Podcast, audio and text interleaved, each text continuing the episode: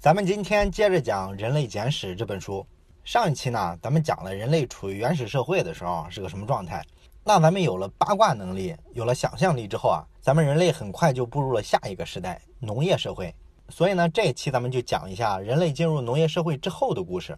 我相信一般人啊都会有这么个印象，咱们会觉得呢，远古社会的时候啊，日子过得特别苦，吃了上顿没下顿嘛。那人的寿命呢也不是很长，也就活个二三十岁。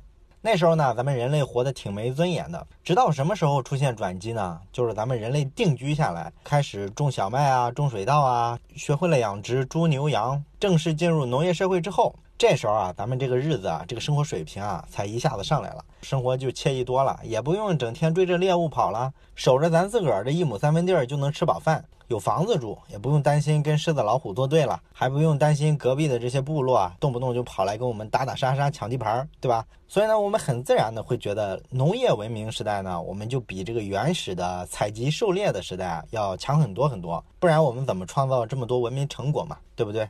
可实际情况是不是这样呢？那按照这个人类简史的作者尤瓦尔·赫拉利的说法，这个状况啊多半是我们想出来的，真实的情况并不是这样。而且呢，这个赫拉利甚至说，这个农业革命其实是人类历史上最大的一个骗局，它远没有我们想象的那么好。那我们之所以会想象的说农业革命特别高大上，让我们人类一下过上了幸福日子呢？其实呢，是因为我们脑子里啊有一种错误的理解，就我们会觉得历史总是要向前推进的嘛，那后一个阶段一定比前一个阶段强啊。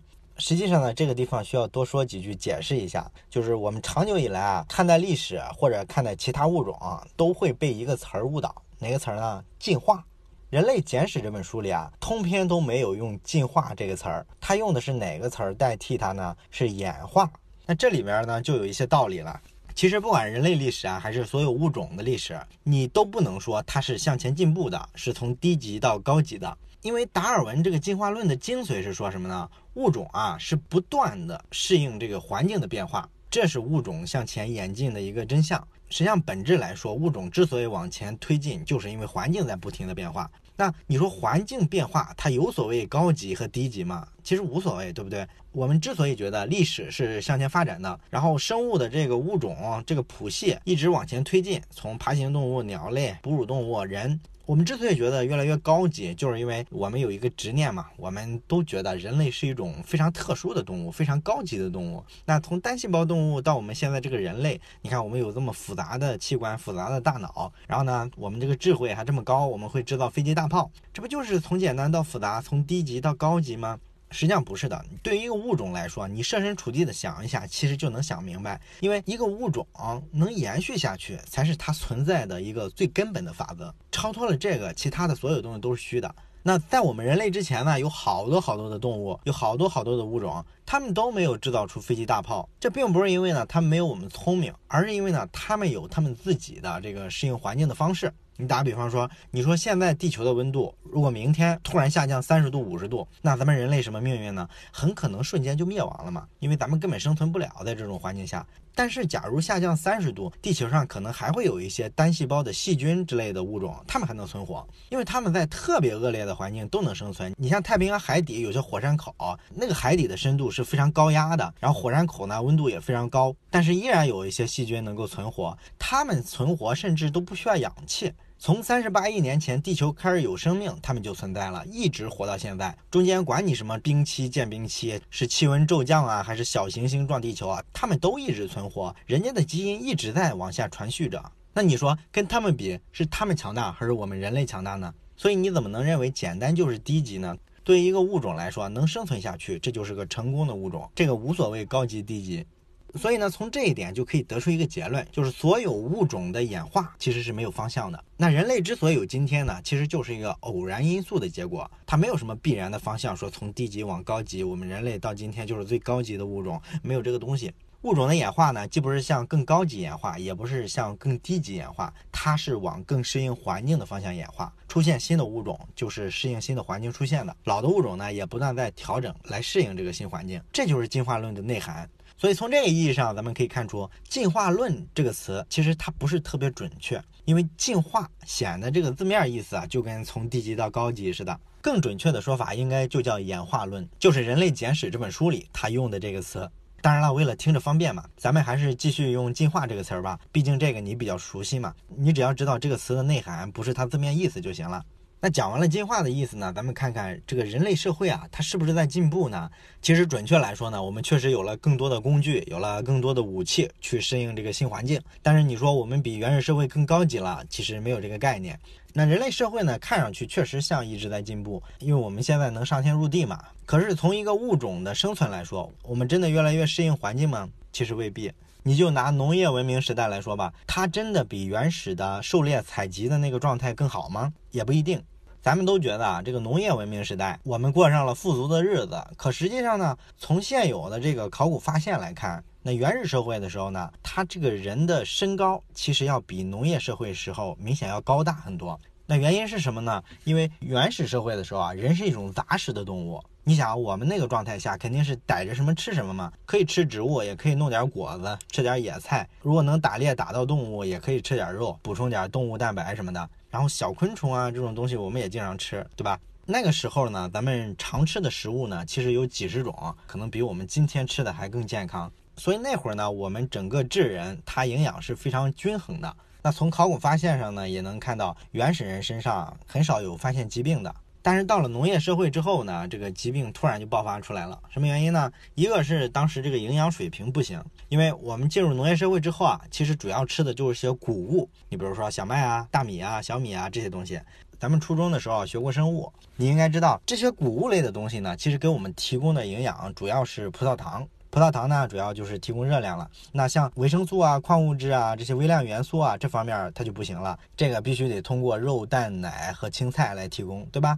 你说农业社会不是开始养这个猪牛羊了吗？肉也有啊。可是咱们学过历史，其实都明白，大面上的普通老百姓啊，其实是没肉吃的。在农业社会的时候，他就是种个小麦，种个水稻，能吃饱饭已经烧高香了，哪有什么机会吃肉？所以呢，他就光顾着补充热量了，你其他的营养基本都跟不上，严重匮乏。所以说这个农业社会的时候身材小，然后呢也出了很多疾病，营养匮乏了，免疫力就下降嘛。另外来说，这个长期吃谷物呢，这个食物结构比较单一，大量的补充这个葡萄糖呢，也会导致人得什么糖尿病啊之类的这种病。其实一直到现在嘛，咱们这个糖尿病都这么普遍，原因也是因为咱们人类这个主食啊，到现在也主要是吃谷物。所以呢，这些疾病从农业时代开始就一直伴随着我们，而且呢，这个农业时代啊，他干的活儿跟远古时代太不一样了。你远古时代咱们人主要干嘛呢？你像爬爬树啊，追一追这个羚羊啊，都是干这些活儿。它是符合一个物种啊，它进化到那个哺乳动物那个阶段的一个天性的。可是到了农业社会之后呢，咱们人突然跑去干嘛了呢？去种地去了。你整天弯着腰趴在地里插秧，或者是除草，给小麦松松土啊，捡捡石块。你这些活儿对我们的脊椎、膝盖、脖子，包括脚底板，都造成了好多的压迫。所以呢，农业时代之后就出现好多这些方面的疾病，像什么肩椎盘突出啊、关节炎啊、疝气啊这些，这都是农业时代才开始有的一些疾病，就是干农活干的嘛。可能你还是会觉得啊，这个感觉还是怪怪的。那农业时代至少它不是有这个小麦啊、玉米啊这些谷物，那这些谷物产量只要比较稳定了，这个人应该不会饿肚子啊。那原始社会的时候，你打猎打着了还是没打着，这不是看天吗？你有时候打不着，不就得饿好几天吗？总归是能比那会儿吃饱饭吧。其实呢，相对来说呢，原始社会啊，其实更不容易碰上饥荒，反而是农业社会饿肚子的时候更多。为什么呢？你说原始人打猎，他要看天吃饭，可是问题是，他能吃好几十种食物啊。你打不到野味儿，我就吃点野菜呗。实在不行，上树摘点果子，对吧？都能救活嘛。当然，你可能会说，这个环境它承载的物种是有限的呀。你打猎也有打完那一天啊。没错，确实有。但是问题是我打羚羊，把羚羊打的很少了之后，我可以再去打兔子呀，或者我再换一片，找个别的树林子继续打，不就完了吗？过几年这边生态恢复了之后，我再回来嘛。可是你农业社会，你可就没有这么多选择了，你只能种那寥寥无几的几种农作物。人类驯化农作物不就那几种吗？然后很多地区呢，基本上就是以一种主食为主。你比如中国北方就是吃小麦，南方就是吃大米，墨西哥人就是吃玉米，它都是非常单一的谷物类型。你要是赶上运气不好啊，来场天灾，发个洪水啊，来个干旱啊，或者说搞个什么病虫害，那你今年的收成就没了呀。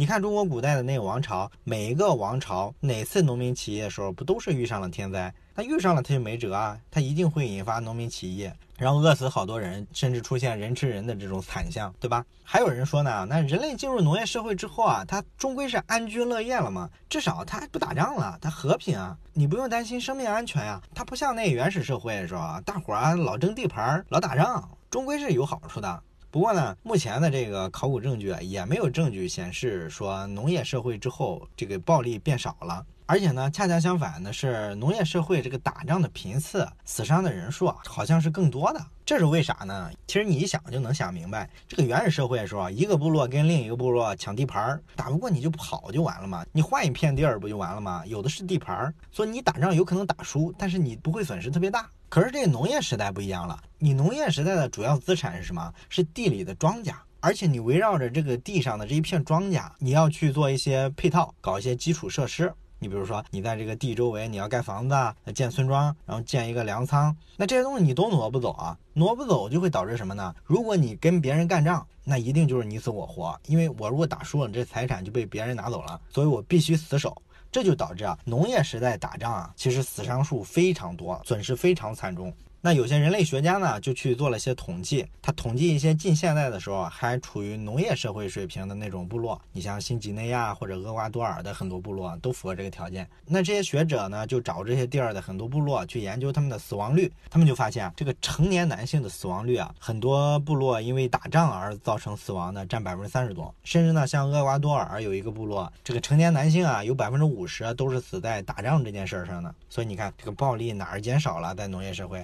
农业社会真正的暴力减少是非常后期的事情，也就是说呢，在农业社会后期，人类建立了比较成熟的国家和城市体系之后，这时候呢，打仗才真正的少了。为什么少了呢？因为国家把打仗的权利啊垄断了，你普通人起了冲突，必须通过司法机关来找国家打官司，那国家呢负责调节纠纷。真正说动粗动武这种权利被国家上收上来，国家垄断了这种权利，它是这样一种结构。哈佛大学呢有个心理学教授叫斯蒂芬平克，他写过一本书叫《人性中的善良天使》，说的大概就是这么一个核心观点。这个我们有机会也可以再讲哈，这里不多说了。那回到远古社会和农业社会的对比这个话题，那我们就会发现呢，农业社会定居之后，并没有带来明显的安全感的提升，暴力呢反而增加了。所以在安全性上这一点，农业社会也是完败的。可能你还是不服哈，你可能会说，那原始社会那么好，那它人口怎么那么少啊？那原始社会的时候，全世界有多少人口啊？也就几百万吧。你到了农业社会之后，那我们人口一下不就来了个大爆炸，一下就几千万，然后很快就上亿了。农业社会如果那么不好，它怎么能养活这么多人呢？这个问题呢就比较复杂了。实际上呢，单纯从营养上来说啊，确实这个采集渔猎为主的这个原始社会啊，他们确实更适合生孩子，因为那会儿人家资源多，营养充足，你多生几个孩子都是很正常的。对女性来说呢，这个营养充足的时候啊，能够比较早的进入到青春期，然后后面呢生孩子受孕的时候，这个概率就比较高。而农业社会呢，你营养不足，所以从理论上来说，女性进入青春期应该要晚一些，所以生育能力呢应该是下降的。但是为什么农业社会它人口出现了一个爆炸呢？这是因为啊，除了自然条件、营养这些东西之外，还有一个生活方式，这个会限制你这个生育水平。你看一下这个原始部落里这些小孩之间的构成，你就会发现，这个妈妈生小孩啊，第一个跟第二个孩子之间一般能差三四岁，差三四岁说明什么呢？说明他生孩子的数量不是很多。这也没办法，因为它原始社会嘛，这个采集渔猎为生，所以人家那部落啊，其实要经常搬家的。你要老搬家的话，你说我养太多特别小的、没有行动能力的孩子，那肯定是不方便的嘛。尤其是孩子特别小的时候，对吧？还吃着奶呢，所以人家这个人口规模呢，就被这种生活方式限制了，他就不想要太多孩子。甚至呢，考古发现和这个人类学领域的这个田野调查里，都会发现。好多的原始部落啊，都会有非常普遍的杀婴的行为，杀害婴儿。咱们今天看来肯定觉得非常残忍了，但是实际上在原始社会啊，他没有办法，他必须很残酷。很多部落里啊，年龄特别大的女人没有生育能力了之后，或者呢特别小的小孩没有行动能力，给部落造成一些负担的时候，那部落要搬迁啊什么的，有时候就会干这种事儿，杀老人或者杀孩子来减轻负担。所以这是一个他们小孩少的原因。还有一个原因呢，就是原始社会的这个孩子啊，他其实断奶断的非常晚，一般他吃奶能吃到好几岁。那吃好几岁就有个什么问题呢？他这个孩子长大的这个过程中啊，他都是跟妈妈天天黏在一块儿的。那这时候呢，这个爸爸跟他妈妈独处的机会就不是特别多，所以呢，对于爸爸来说也不是很方便让这个妈妈再次受孕。这样一来呢，这整个人口规模就一直不是特别大。可是你农业社会就不一样了，农业社会它是定居的，它有村庄有田地，不再流浪了之后呢？那生孩子多也就不是个负担了，甚至来说呢，孩子多了，那以后劳动力还充足，可以开更多荒，种更多的地，这还是个优势呢。所以呢，如果你去研究这个农业社会的历史，你会发现，女人基本上每年都要生孩子，她兄弟姐妹啊都是差一岁半岁的。而且呢，这个农业社会它种地，它是缺劳动力的。那你妈妈生了小孩之后，要赶快的回农地里干活，所以呢，他不会给这个孩子吃特别长时间的奶，而是会让他早早的吃这个粮食。但是咱们知道，母乳喂孩子其实是好的嘛，它对儿童的这个免疫力的发育其实是有好处的。所以你早早的给这孩子断了奶呢，其实会造成一个问题，就是这小孩的免疫力啊，可能就不如那个原始社会时候那小孩好。然后呢，生孩子数量还多，孩子一多了呢，每个孩子可能就不一定能吃饱了，所以就会带来营养不良的问题。这样呢，儿童的死亡率啊，其实就一直很高。你像大多数的农业社会啊，至少都会有三分之一的儿童没法长到二十岁成人。但你说农业社会孩子营养差，死亡率高，为什么农业社会还出现了人口爆炸呢？其实就是因为农业社会的这个人口出生率实在太高了。这个出生率高了呢，它远远可以覆盖死亡率高的这个状况，所以呢，这就导致整个农业社会的人口啊，还是呈一个比较大的状态去爆炸。这就是农业社会人口多的一个原因，跟农业社会经济水平高没啥关系。那你可能会问了，既然农业社会这么不幸福，那最早转成农业社会的这些部落，他们为什么不赶紧再退回到原始社会，继续的去打猎去采集呢？这样不是更悠闲吗？营养水平还高。其实呢，这个生活状态这个东西啊，你一旦改变了之后啊，想回去是非常非常困难的，因为它就像一个陷阱一样，你一脚踩进来，那就只能越陷越深了。你像农业社会，它人口多呀，出生率也高，这就会造成一个问题，粮食生产会产生比较多的这个谷物嘛，但是人口开始爆炸了之后呢，你开荒种地增加的这个粮食产量，全被这个新增的人口消耗掉了。于是呢，你为了养活这些人口呢，你就只能去开拓更多的荒地，种更多的小麦，更多的大米。然后呢，这个事儿就成了一死循环了。种的地越多，那人就越多，人越多呢，然后就需要种的地越多。所以呢，你看，当这个农业社会啊，它这个村落的规模变得越来越大的时候，你说我想再回去，回到小部落时代，回到采集渔猎的时代，这基本上就不现实了。这就有点像什么呢？就有点像我们今天用很多日用品，像冰箱、洗衣机、电视、电话、手机这些东西呢，在早期的时候啊，其实都是奢侈品。那我们今天怎么把它变成日用品了呢？其实就是越来越依赖它，越来越依赖它，到最后你发现没它不行了。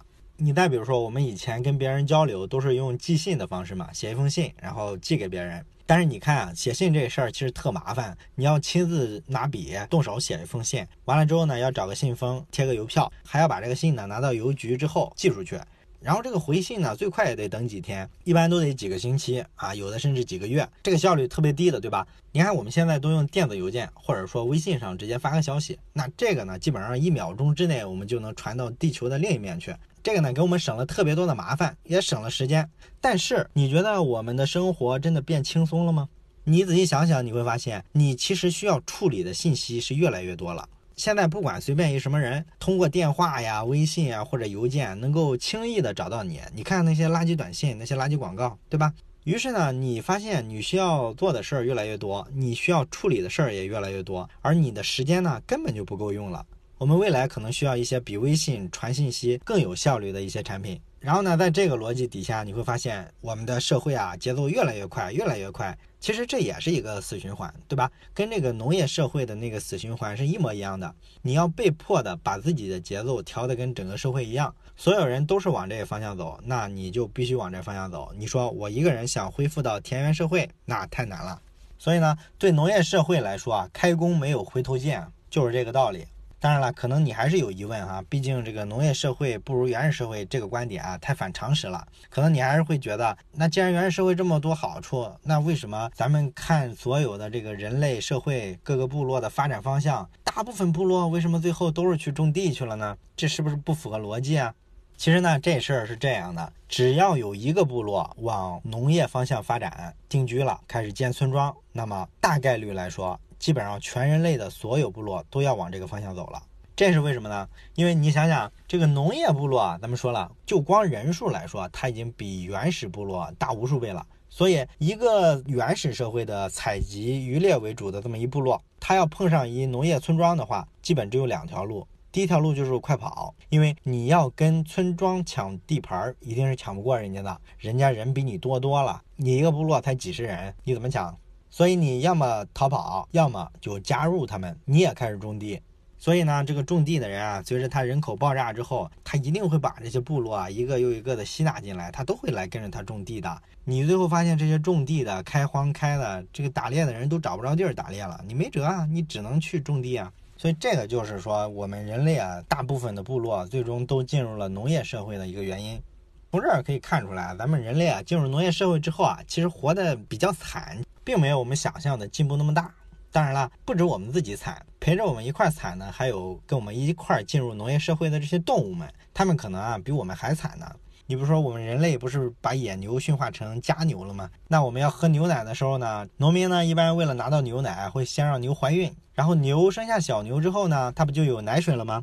当然了，小牛会来抢奶水喝啊，所以咱们这帮种地的人类呢，就会干一件事儿啊，把小牛杀掉，这样呢，奶水就都是我的了，我们就霸占了这个奶牛的全部的牛奶。然后它过一阵儿之后停奶了怎么办呢？我们接着让这个母牛继续怀孕，然后怀孕完了继续生小牛，我们继续杀小牛，这样我们就能不停的拿到牛奶了。这个做法呢，实际上在农业社会非常普遍哈。当然了，它听上去比较残忍，但是我们很多肉蛋奶其实都是这么来的。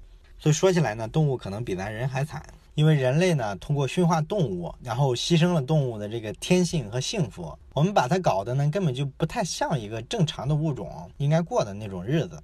不过呢，你反过头来想想也是，你人类不也一样吗？我们人类呢进入农业文明之后，其实就被这个小麦啊、稻子啊这些东西都缠上了，你跑也跑不掉。那像赫拉利呢，他就在《人类简史》这本书里啊提了一个非常有意思的观点。他说呢，表面上看是咱们人类驯化了小麦，但是实际上呢，可能是小麦驯化了人类。哎，这个观点有点意思啊。咱们知道，一般历史书上都是讲人驯化了小麦。那人怎么驯化小麦呢？就是人选择了小麦呗。咱们人类觉得小麦这个东西啊不错，挺好吃，产量呢还挺高。于是呢，我们就把这个野生的小麦拿回来，精心的培育一下，搞一搞育种。然后呢，咱们就让它产出的这个小麦啊，质量越来越好，产量呢越来越高啊，像符合咱们人类需求的这个方向去改造它，跟咱们驯化这个猪牛羊是一样的，对吧？咱们都是这么理解这个人驯化小麦这事儿的。可是呢，你从另一个角度想想，小麦啊，现在来说，它遍布世界各地，它其实是特别成功的一个物种。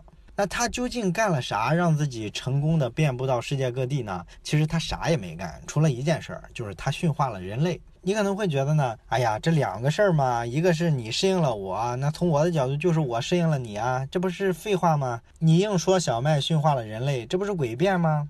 其实是这样，你要看究竟谁驯化了谁。应该怎么看呢？应该看谁主动谁被动，对吧？那我们就看看到底是人找到了小麦，还是小麦找到了人呢？从现有的考古学信息来看呢，可能小麦找人的概率更大。为什么呢？因为一万多年前啊，其实小麦当时不过是中东地区啊很多杂草当中名不见经传的一种，它没什么特殊的嘛。但是短短一千年之后，这个小麦很厉害了啊，就传到了世界各地。它靠的其实就是人。因为之前的人呢，虽然也偶尔吃一吃小麦，在原始社会的时候嘛，但是它都不是主食啊。一直到这个一万八千年前呢，最后一个冰河时代结束了，全球的气温呢就开始回暖，然后气温的上升呢，就让这个水变得多了起来。你像中东这个地方，如果水多了之后，其实特别适合小麦这种作物生长。于是呢，中东这个地方当时这个智人就开始吃小麦。但是问题是，小麦这个东西啊，它没法像一个野果一样从树上摘下来就能直接吃了。它呢需要磨碎了，然后还得煮熟了才能吃。这就导致啊，你必须把这个小麦啊拿到你住的地方处理一下才能吃。所以呢，这就会导致一件事儿，就是你手里捧着这些麦子可能就会掉在路上。所以你回部落的这条路上，因为一般都是你常走的路嘛，时间久了之后啊，就会长出好多麦子来。那人经常去采小麦，采的多了之后呢，他经常走的这个路边啊，可能就会形成一个小的麦田。这个部落本来是隔三差五要搬一次家的，可是呢，他们发现这个部落周围啊长了越来越多的小麦之后啊，他们觉得，哎，我们先别搬了，我们等等吧，等这些小麦都长出来，然后我们收获了之后，我们再走吧。于是呢，这部落就开始等麦子成熟。早期的那些野生麦子可能成熟的比较快，等四个星期可能就熟了。慢慢的呢，这个小麦啊，它就生长周期越来越长，可能要等五个星期、六个星期、七个星期。这就导致呢，这个部落等麦子成熟的时间就变得越来越长，长到一定地步，这个部落可能就定居下来，我不走了，我就等着你成熟拉倒，我们就在这儿了，然后就再种就是了。这就到了一个我们熟悉的育种培育的一个过程。你看这个过程里边，人并不是主动的去驯化、去筛选小麦的，而是呢，小麦把我们给驯化了。你看这个故事里啊，小麦干的事儿跟什么比较像呢？跟这个植物的花朵比较像是吧？它产生花粉，然后把这个小蜜蜂吸引过来，蜜蜂要采蜜啊，然后间接的就帮它传粉受精了。所以对花来说呢，蜜蜂其实是服务于它这个进化的，对吧？站在小麦的角度来说，人跟蜜蜂的角色也差不多，所以啊，小麦能成为现在世界上最成功的植物物种之一，人功不可没。以他的视角来说，就是他驯化了人。好了，今天的人类简史这部分我们就讲到这儿。今天呢，我们讲了人类进入农业社会之后呢，遇到了一个比较尴尬的状况，营养跟不上，过得特别累，还根本停不下来。下一期呢，我们会讲一下这本书的最后一部分：人类进入科学时代之后，还经历了些什么。